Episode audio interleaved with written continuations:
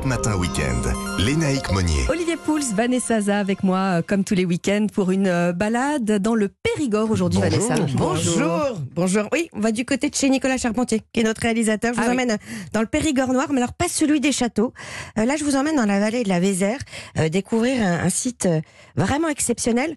On va passer notre week-end au cœur d'une falaise de calcaire, parce qu'il y a beaucoup de calcaire dans ce coin-là. Mhm. On est à Tursac, on est au bord de, de la Vézère. On est dans un village troglodyte. Ah, et c'est l'un des mieux conservés en fait de, de la vallée. Euh, c'est le village de la Madeleine. C'est un grand site UNESCO. Alors pourquoi? Parce qu'il y a 17 000 ans, euh, bah, les chasseurs-cueilleurs semi-nomades se sont installés au pied de, Mhm. de la falaise. Et c'est d'ailleurs le gisement préhistorique trouvé sur le site qui a donné nom à cette période qu'on appelle le Magdalénien. Voilà. Et alors, après, on saute dans le Moyen-Âge. Euh, Moyen-Âge jusqu'à la fin du 19e, un village troglodyte qui va s'installer, euh, vivre donc à mi-hauteur de cette falaise, mais surtout, en fait, s'adapter, euh, comme le rappelle Louis Hamelin, euh, qui est à la tête du site. Ils ont fait corps avec ce calcaire. Alors on a euh, des maisons avec des systèmes d'aération pour faire partir la fumée. Les maisons elles sont elles sont découpées sur deux étages avec souvent les animaux qu'on mettait en bas parce que on récupérait la chaleur euh, qui montait euh, des, des, des animaux. Il y a il y a plein plein de choses qui sont très intéressantes à aborder aujourd'hui puisqu'on nous on- il faut habiter différemment, il faut construire différemment et en fait ces gens-là étaient en avance sur leur temps quoi.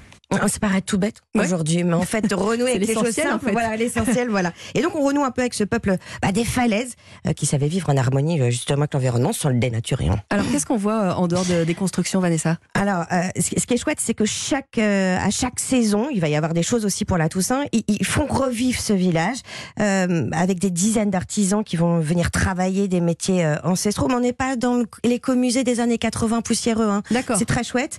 Et vous avez toujours bah, évidemment des, des visites très poussées. Et puis même des animations comme celle-là. Dans un séchoir à tabac qui est vraiment un bâtiment typique du Périgord, on a mis en place toute une sonothèque qui a été récoltée avec des centaines de témoignages de paysans des vallées et qui nous racontent les fermes d'autrefois. Alors voilà, exemple. Eh bien, le mouton, voilà, il, Ah et consi- on considérait qu'il coûtait rien à la ferme.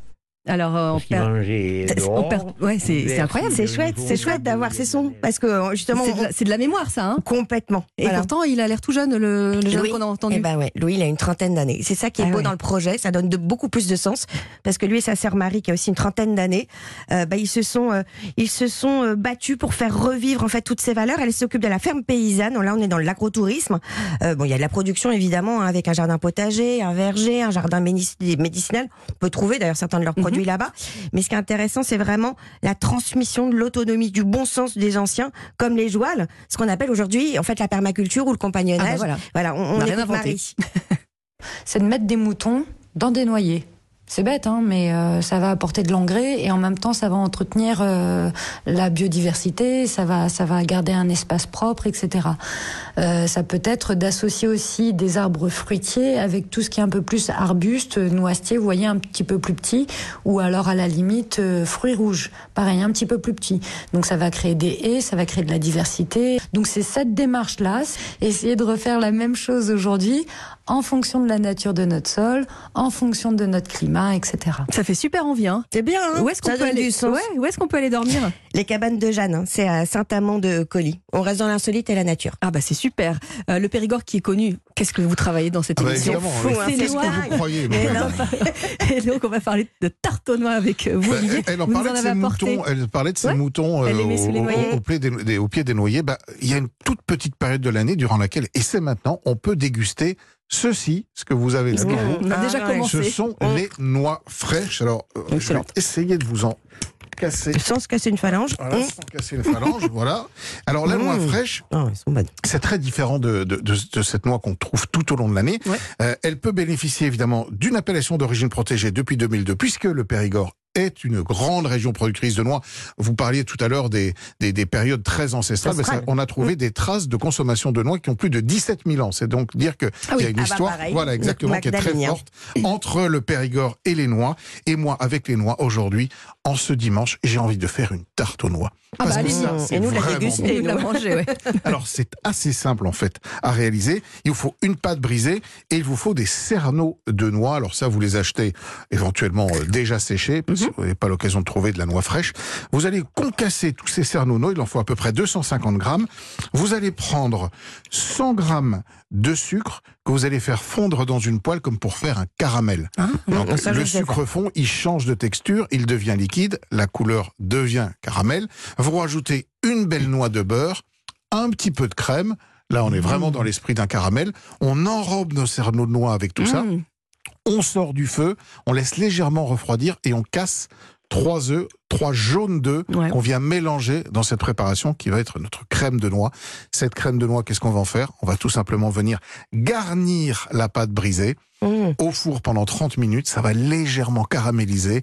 Vous allez avoir vos noix qui sont encore un petit peu croustillantes. Vous avez cette pâte. Vous avez une délicieuse Mmh. tarte Je aux m'en noix vais. On la sent hyper, d'ici. hyper facile à faire. Et puis, puisqu'on était, euh, on est toujours dans le Périgord, si vous êtes en mal d'inspiration, vous savez, ou vous avez quelques envies de challenge culinaire, j'ai quelque chose pour vous. Ça s'appelle les défis culinaires en Périgord. Ce sont deux anciens candidats de Masterchef, euh, Philippe Mesuron et Philippe Essèche. Ils euh, accueillent des petits groupes de 4 à 12 personnes. Le programme, on va faire le marché, on se Ah, met en sympa. cuisine, on se challenge, gentiment évidemment, Mhm. on reçoit quelques conseils, et puis ben, on passe surtout euh, un- Chouette à faire bon comme ça en famille ou en. Vous voulez Hein, qu'on se fasse un petit, Ah bah, on petit challenge, on va, culinaire, on va et puis- On va perdre. forcément. On va être Voilà. nul à côté de vous, Olivier. Euh, Pour plus d'informations, c'est sur malin. dordogne-périgord-tourisme.fr. Euh, et puis voilà, ben, vous êtes euh, vous êtes au cœur d'une magnifique région de gastronomie. Et on vous met toutes les infos évidemment sur europe1.fr Les puisque toutes les chroniques sont podcastées évidemment. Merci à tous les deux. Bon dimanche et les infos arrivent dans un instant. Léna Monnier. Votre matinale info sur Europe 1.